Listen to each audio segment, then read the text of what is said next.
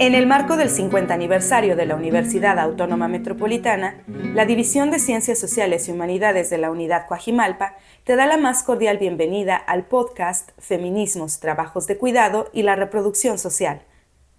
Nuestro objetivo es aumentar la difusión del trabajo de investigación relacionado con el proyecto La crisis de la reproducción social, el cual aborda temáticas de relevancia actual.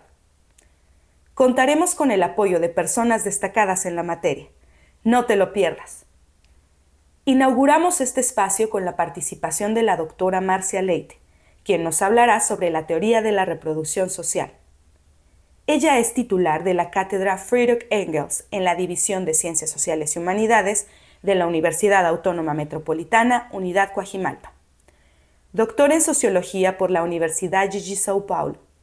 Hizo postdoctorados en el Institute of Development Studies, University of Sussex, y en el Institute of Latin American and Iberian Studies, Columbia University. Sus principales temas de investigación son mercados de trabajo, nuevas configuraciones del trabajo, tercerización, emprendedorismo, división sexual del trabajo y relaciones sociales de género.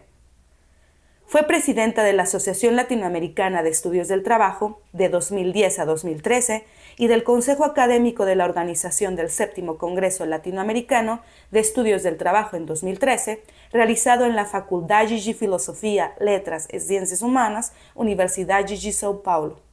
Le damos una cálida bienvenida, doctora Marcia Leite. Buenos días a todos y todas.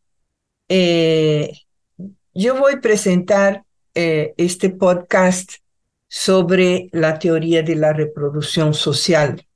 Y empezaría diciendo que la reproducción social significa, alude, ¿no? a la reproducción no solo de las personas y las familias, sino que también al conjunto de las relaciones sociales que se establecen en una determinada sociedad a través de las cuales se garantiza que la sociedad siga existiendo. El concepto remite a la teoría marxista según la cual el proceso de reproducción social incluye como función característica de, la existencia humana concreta una organización particular del conjunto de las relaciones interindividuales de convivencia. Esto significa que la reproducción social involucra las relaciones entre grupos sociales como los conformados por sexo, raza y clases, los cuales desempeñan distintos papeles en las sociedades. El tema de la reproducción social asumió una importancia muy grande en los últimos años en la medida en que los estudios feministas fueron avanzando en su comprensión de las desigualdades de género y comprendiendo que el capitalismo divide el trabajo de producción de mercancías, en general destinado a los hombres, y el trabajo de reproducción social, en general destinado a las mujeres. En este sentido, a los hombres son destinados los trabajos remunerados de producción de commodities, mientras a las mujeres son destinados los trabajos no remunerados de reproducción por medio de los cuidados de los niños, niñas, de las personas enfermas y más grandes que necesitan de cuidados especiales, así como de las comunidades por medio de trabajos comunitarios. El hecho de que el trabajo de reproducción sea desarrollado fuera del ambiente de la producción, en la familia y sin remuneración, está en la base de la sumisión de las mujeres. Pero esta división entre la producción y la reproducción social es ilusoria y esto porque la producción de bienes y servicios y la producción de la vida son parte de un mismo proceso.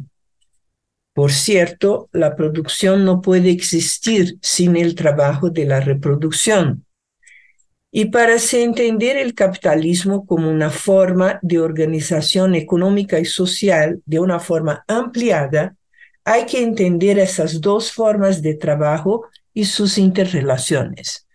Por ejemplo, los trabajadores no podrían presentarse todos los días en su trabajo si no tuvieran a alguien que cuidara de la alimentación, de las compras, de la limpieza de la casa y del bienestar de la familia.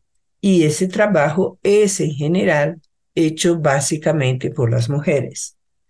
Otra cuestión que necesita ser discutida es que esa falsa separación entre el trabajo de producción y reproducción nos lleva en cuenta que en los días actuales las mujeres están cada vez más involucradas en el trabajo remunerado, sea debido a la precarización del trabajo, que ha aumentado la necesidad de más trabajos remunerados para el sustento de las familias, sea por la búsqueda de autonomía económica incentivada por los, los movimientos feministas.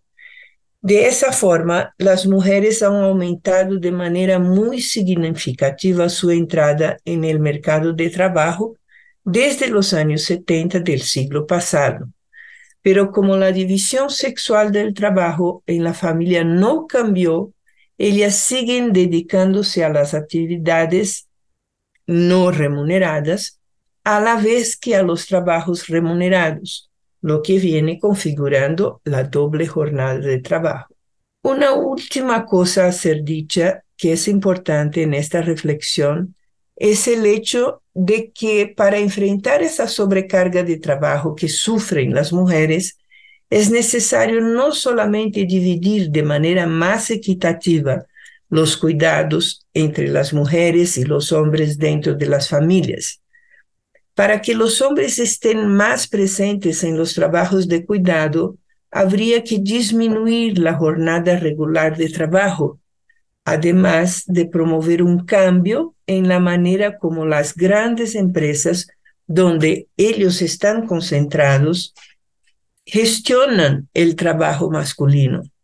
Por ejemplo, aumentar las licencias de paternidad, permitir que los hombres salgan de su trabajo para asistir a sus hijos y hijas cuando están enfermos o para asistir a reuniones escolares de los mismos. Por otra parte, sería necesario que el Estado incremente las políticas públicas de ayuda a las familias en las actividades volcadas a la reproducción social, en vez de disminuir la oferta de esos servicios, como ha hecho en los últimos años especialmente a partir de los años 1970, 1980, cuando eh, las políticas neoliberales empezaron a ser seguidas por los países. Muchas gracias.